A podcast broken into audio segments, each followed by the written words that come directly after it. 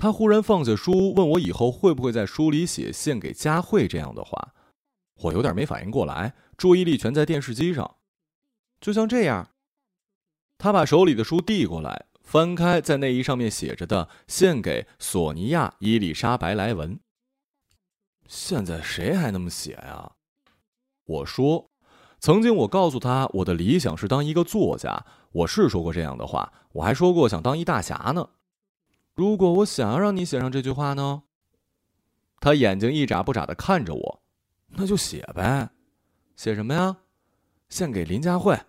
你发誓，我发誓，我发誓，行了吧？他满意的笑了笑，继续看那本书。我躺在床上看大侦探，这一季演的是一个叫做艾德的家伙，要不带任何东西在太平洋的一个无人岛生存六十天。他甚至连衣服也不带，就那么一丝不挂的上了岸。上岛第一件事就是用树叶做了一条裙子。一下午时间，他都在收集椰子作为淡水来源。晚饭吃了一条壁虎，哎呀，看得我有点恶心。在一个偶然发现的山洞里度过了第一晚，他怎么可能睡得那么好啊？我发现你最近很喜欢这个节目啊。佳慧抬头看了一眼电视，我们干着各自的事儿，很多个晚上也是如此。佳慧差不多每天都会花一些时间在看书上，她是我见过的为数不多喜欢看书的人。我以前也看，但最近越来越少。这年头谁还看得进去书啊？第三天，艾德开始钻木取火，他忙活了一上午，连个小火星也没弄出来。因为又饥又渴，只能暂时放弃去摘椰子。一连六天，他都没能生起火，只能每顿都生吃海蜗牛和螃蟹，这可是够他受的。我真佩服那样的人，一个人可以在荒岛上生活六十天。你觉得他能坚持那么久吗？在没有任何外界帮助，为什么不能啊？他们是专业的。我看悬，他至少应该带一打火机啊！没火什么都不好办。要是我一个人什么也不带的话，最多只能活三天。我觉得我应该能活十天以上。十天？要是你不带烟，估计一天都活不了。那如果允许你带东西，只允许带一件，你要带什么呀？我盯着他手里的书，当然是你呀！我要把你带着。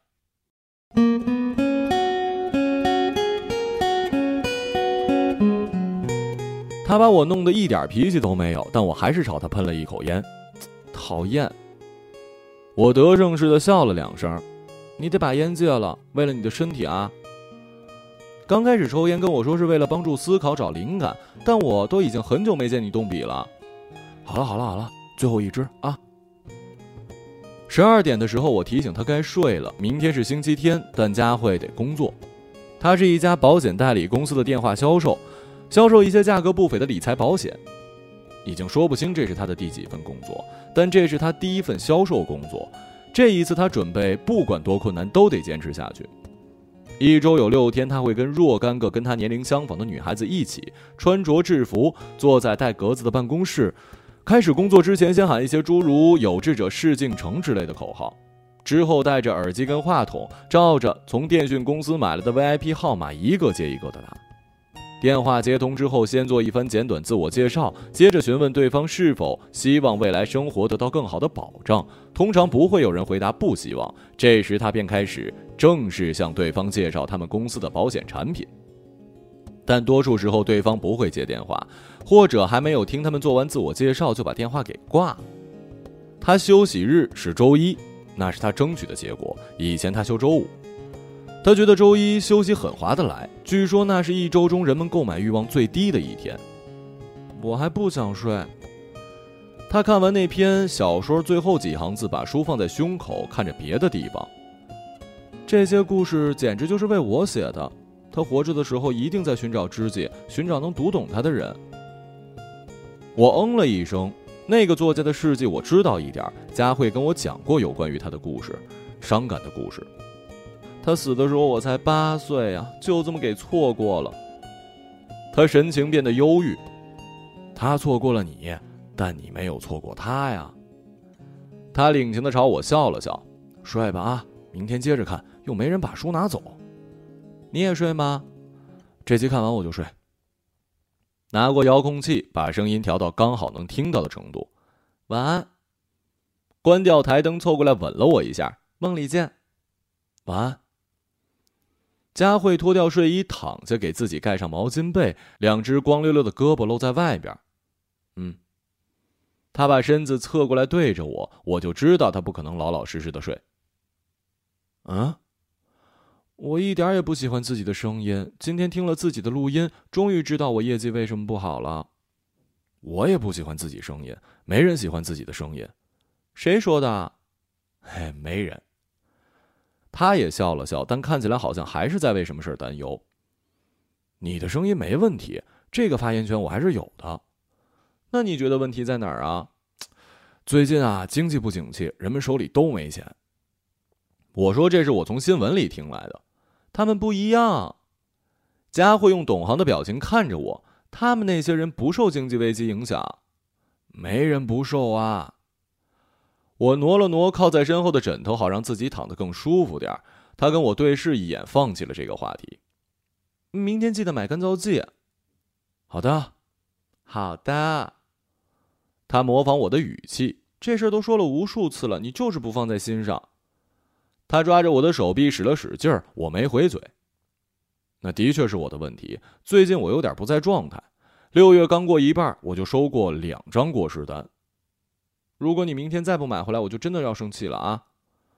他把手收回去，重新躺好。这次他不像开玩笑。行，明天保证买回来。明天去超市的时候，我心里暗暗想，一定不能忘了这一茬儿。我们的新住处呢，在一座山上。从街道拐到巷子，要爬一个很大的坡才能到。那是一个半地下室的一室一厅公寓，整栋公寓靠山而建，窗外就是混凝土抹平的山壁。山壁阴暗背光的地方长着许多深绿色的青苔，走到窗边往上看，就能看到山上那片茂密的树林。每天从早到晚，树林里都是蝉鸣不止。我们住这儿是因为想省点钱，虽然离我们工作的地方更远了。我们住处没有空调，当初房东是这么说的：“哎呀，这个地方啊，夏天根本用不着空调。”他没骗我们，但佳慧觉得这地方太潮了，衣服晾在房间三天才勉强能干。她说不知道冬天会怎么样呢。刚搬进来一个星期，她就发现去年买的棉拖鞋发了霉，接着是衣柜里的棉衣和皮带，最近甚至连电视机都开始发霉了。那是我们唯一一件自己买的家用电器。搬家时，它就是一大麻烦。搬进来一个月之后，佳慧发现它屏幕四周的外壳居然长了一层灰绿色的斑点儿。昨天早上，他告诉我，前天做了一个前所未有的噩梦，梦见房间里所有东西都长满了毛，就连你也浑身上下长满了毛，太吓人了。哎呀，这不便宜吗？每当他向我抱怨的时候，我就这么安慰。我知道，如果让他重新选，他还是会选这儿。我觉得她只是想抱怨点什么，随便什么。总的来说，佳慧是一乐观的女孩。除此之外，我很少听到她的抱怨。去年春节，我去了佳慧家，和她爸妈谈了我们俩的婚事儿，还有房子。我告诉他们，我付不起房子的首付，就算我付得起，我也不打算买。按揭贷款就是一圈套。这从一开始我就说明白了。我向他们解释了这一切的不合理。我们没有理由为了得到什么东西去背负半辈子的债务。房子这东西买不买不重要，他们真正关心的是买不买得起。这话是佳慧告诉我的。佳慧不在乎这些，她只需要两个人能在一起，这是我们相爱的基础。佳慧坚信我们以后会生活的很幸福的。他们现在有的，我们以后也会有；他们现在没有的，我们以后也会有。不管怎么样，有个口号总是好的。不一会儿，佳慧睡熟，我接着看大侦探节目。最后，艾德总算在第十天升起了一堆火，终于可以吃烤熟的海螺和螃蟹了。我关了电视，躺下来，我一边幻想自己独自一人在一个无人的荒岛，一边酝酿着睡意。荒岛求生的关键在于保持心态乐观，这是节目里的一句话。如果真是如此的话，我想，那么佳慧显然可以比我坚持的更久。半睡半醒间，隔壁传来了一阵婴儿的啼哭，接着我听见有女人起身去吼，哭声更大。我们是两个月前搬到这儿的，周围似乎好几户人家都有婴儿，每天晚上不是这个哭就是那个，有时候是一起。现在这事儿已经不影响我们了。第二天下午，佳慧给我打了一电话。打免费电话是他那份工作为数不多的福利之一。他问冰箱里还有什么吃的，我把浴室门口的地巾拿去晾干。他说昨晚洗澡的时候呢，没把浴室的门关严，所以把地巾给弄湿了。之后给我讲了一个他新听的笑话。丁娜给我讲的是你脑筋急转弯。上帝为你关上一扇门，又为你关上一扇窗，请问这是为什么呀？为什么呀？因为上帝准备给你开空调。哎，你不觉得好笑啊？最后他才说，他感觉乳房两侧有些胀痛，从今天早晨起床一直到现在都在疼。我发誓，从电话一开始我就听出不对劲儿了。我让他别担心，要他明天去医院做一检查。我向他保证，那只是小问题。我想让你来接我下班。行啊，等我啊。我在他下班前赶到公司楼下，抽了根烟，等了一会儿。佳慧跟几个女同事从一道大门里走出来。佳慧走在他们中间，不时的对他们说着什么。她刚说完，旁边的女孩便一起笑。我喜欢看佳慧在一群女孩中的样子。我扔了烟，走上前迎她。他向女孩们介绍，女孩们笑着跟我打招呼，叫我姐夫。我问他们要不要一起吃饭，不了，改天吧。啊，今天就不打扰你们两个人的二人世界了。女孩们散去之后，佳慧挽着我的手去坐公共汽车。上车，我们决定在外面过周末。下了车，我们去了附近一个新开张的湘菜馆。路过自助银行，看见门口停了一辆车身贴满厨师机广告的金杯。家辉停在了原地，盯着车身上的广告。广告上画着的厨师机和空调扇差不多是一个样子。没一会儿，车主从自助银行里出来，那是一个戴着棒球帽的中年男人。印着一件印有公司名字的蓝色衬衫，他大概察觉到了商机，主动上前跟我们打招呼，说话带着明显的湖南口音。李文是不是要一台哦？他拨了拨棒球帽檐，看了看佳慧，又看了看我。我摇了摇头，向前走了两步，但佳慧接上了他的话。他仔细地问了那个男人一些关于厨师机的型号、价格以及工作原理的问题。当他们说话时，我只能像是一个傻瓜一样干站着。点了一支烟，四处张望。我看到了立交桥下那个戴着眼镜的流浪汉，他正枕着他的蛇皮口袋睡觉，依然赤裸上身。他每天都在那儿，每次我经过立交桥，都会尽量的避免看到他。他的模样让我难受，但现在我在想，比起艾德，他的情况可要好太多了。我等的有点久，不住的向佳慧使眼色，但他压根没朝我这边看。他跟厨师机相见恨晚，临走还管他要了一张名片。我觉得我们可以买一台这种机器。还买什么呀？你嫌电视机的麻烦还不够大呀？有干燥剂就行了。我放低声音，前一句话刚说出口就后悔了。趁着佳慧没反应，我开始找一些故事来让我们放松，转移大家注意力。我跟他讲起了几年前我在鞍山的故事。那时候我在中山一家灯具厂做推销员。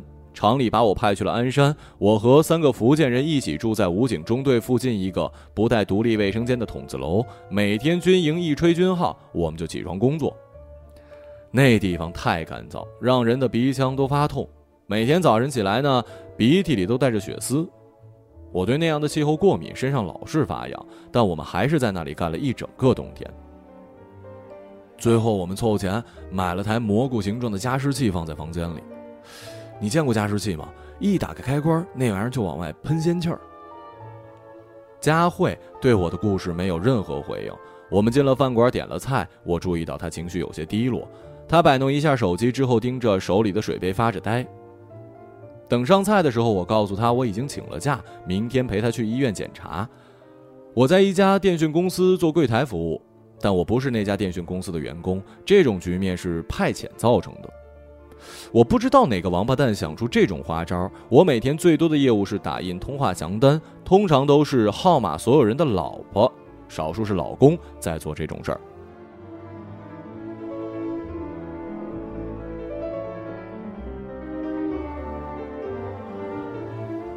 我自己可以去的，有人陪着不是好点吗？如果我生病了，我就想让你陪我去医院。我不想让你觉得我生病了。人人都会生病的，生病是一件非常正常的事儿。放松点儿往好方面想，想想那些让你开心的，比如游泳啊、旅行啊、吃西瓜呀。他皱了皱眉。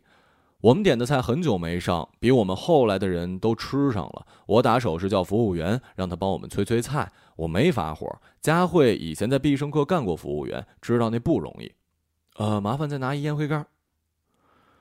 吃完饭天已经黑了，我们往住处走。看到那个坡后，佳慧拉住我的手。我现在不想回家，我想在外面透透气，我不想待在家里。我不解的看着他。那个地方给我的感觉很不好。我们还没买干燥剂呢，但他竟然毫无生气的意思。明天去完医院，我们可以一起去买。现在我只想在外面待一会儿。我还能说什么呢？于是我们沿着那条巷子走到了附近一个高档小区，那是我们平时散步的路线。我们在绿化的像是公园一样的小区里并肩走着，佳慧很喜欢这里的环境。我跟他说过，如果我有钱了，就会买这样的房子给他住。我没开玩笑，如果有钱，我一定会。走了一会儿，我们坐在一个没人的凉亭里休息，晚风吹来，凉爽了许多。我点了一支烟，感到他的情绪正在开始好转，我的也是。一辆硕大的白色越野车停在了凉亭旁边的车道。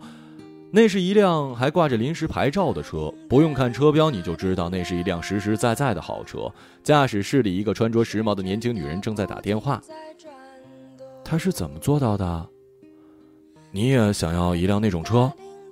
那当然了，所以我才想知道她是怎么做到的。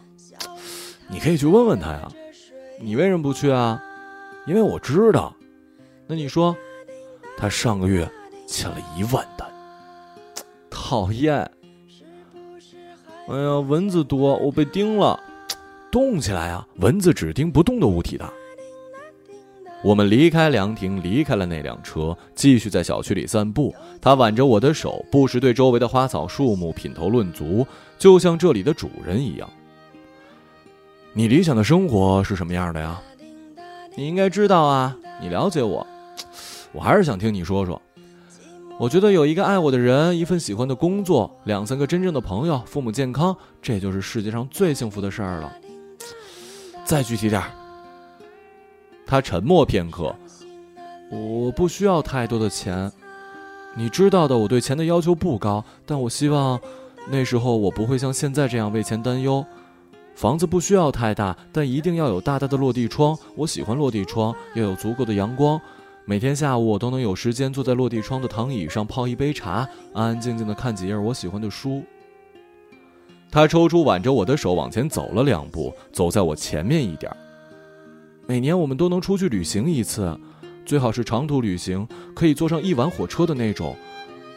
我有没有告诉过你，我特别喜欢坐晚上的火车呀？那感觉特别好。我第一次长途旅行就是坐火车从成都到广州，那天晚上的感觉我永远忘不了。夜色中的旷野让人内心安宁，月亮也格外的与人亲近，远处的星星点点灯火让我觉得自己并不孤独。火车上我有一种强烈的预感，这次我一定会遇到一个对的人。那天晚上我对未来充满了期望，兴奋的一晚都没睡着，最后我就遇到了你。说到这儿，他转过身来看着我，我也是佩服自己，居然让一个陌生人帮我看着行李，而且他还真的站在那儿一动不动的帮我看了半天。要是你长得难看，回来我跟行李都不在那儿了。你怎么那么讨厌呀？他打了我两下。哎呀，我们会过上那种生活的。我揽着他的腰，尽量把这话说的有底气。他也往我身上靠了靠，我们接了一个吻，一个短暂而情不自禁的吻。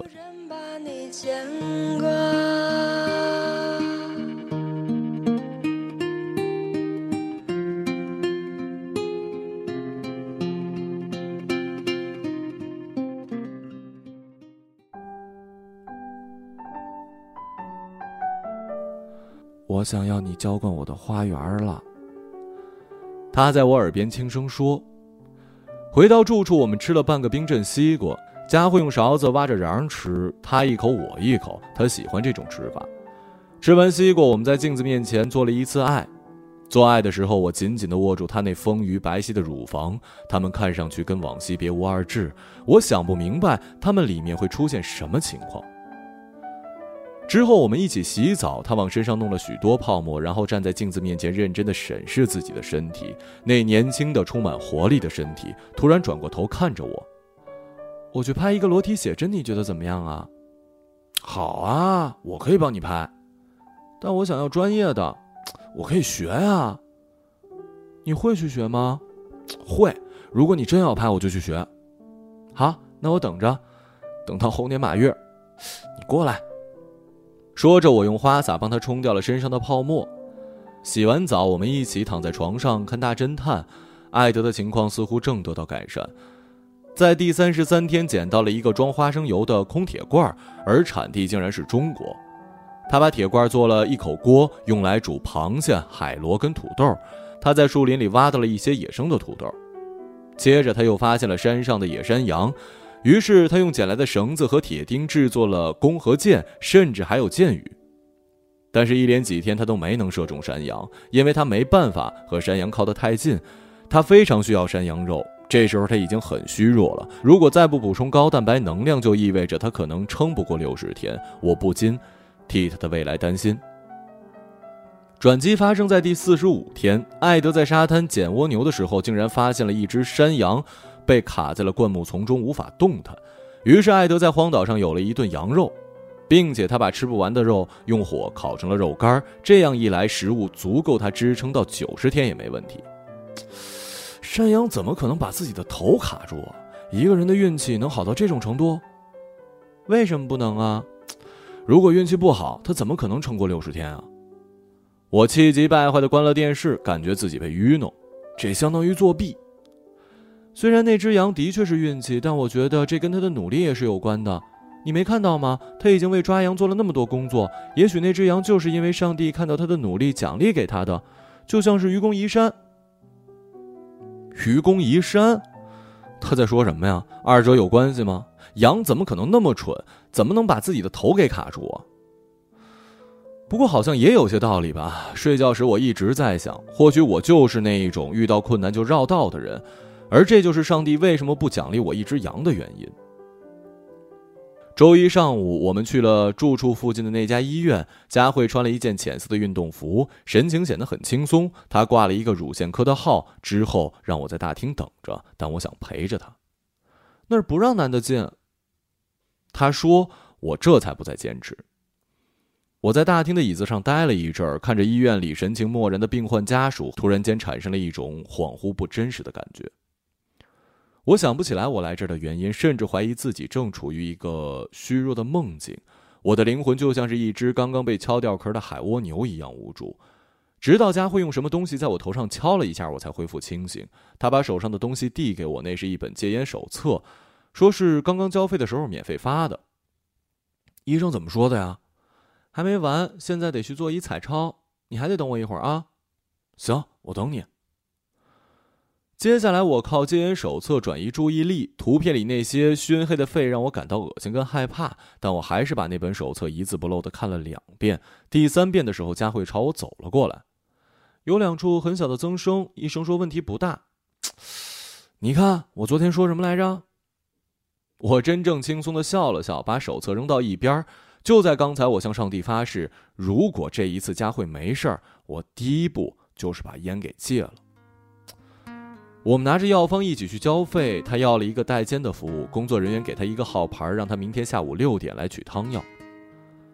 从医院出来，我们手牵手朝超市走。路上，佳慧告诉我医生是怎么给她检查乳房的：先用沐浴露一样的乳液涂在乳房上，然后拿一个带电的剃须刀一样的仪器贴在皮肤上游走。与此同时，旁边的电脑屏幕就会显示出乳房里的情况。他平静地向我描述刚才发生的事儿，但他没有告诉我医生是男是女。我也不想问。可是以后我就不能吃西瓜了。医生说我以后不能再吃凉性的食物。西瓜不是唯一的水果，他笑了笑。在超市的日用品区，我们很快的找到了干燥剂，买了足足半口袋，还有盒装的，有袋装的，还有挂钩的，它们看起来就像魔力一样。设想一下，你把它们放在某一个潮湿的地方，它们就会在你看不见的情况下，不分昼夜的吸干空气里所有的水分。回到住处，我跟佳慧立刻开展行动，在给屋子做了大扫除之后，把干燥剂放遍了房间每一个角落，衣柜、壁橱、旅行箱、厨台。这时我们松了一口气，接下来就是看着他们了。在做完这一切之后，我开了一瓶葡萄酒庆祝。你能喝吗？不知道。我这么问，但还是给他倒了一杯。医生有没有说你不能喝？没有。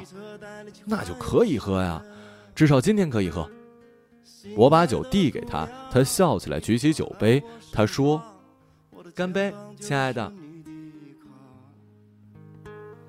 心爱的姑娘，虽然我没有车房，我会把我的一切都给你。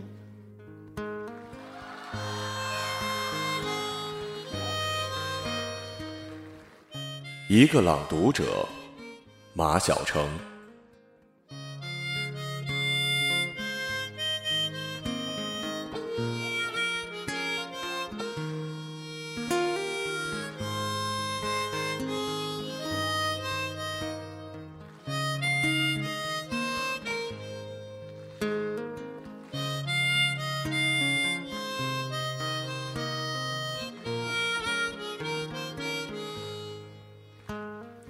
现在该如何是好？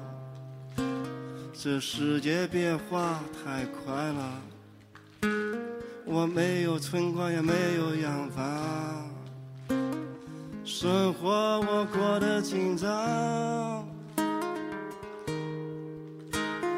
心爱的姑娘，你不要拒绝我，每天都会把歌给你唱。心爱的姑娘，你一定等着我，我骑车带你去环游世界。心爱的姑娘，你快来我身旁，我的肩膀就是你的依靠。心爱的姑娘，虽然我没有车房，我会把我的一切都给你。这三十多年来。我坚持在唱歌，唱歌给我的心上人听啊。这个心上人还不知道在哪里，感觉明天就会出现。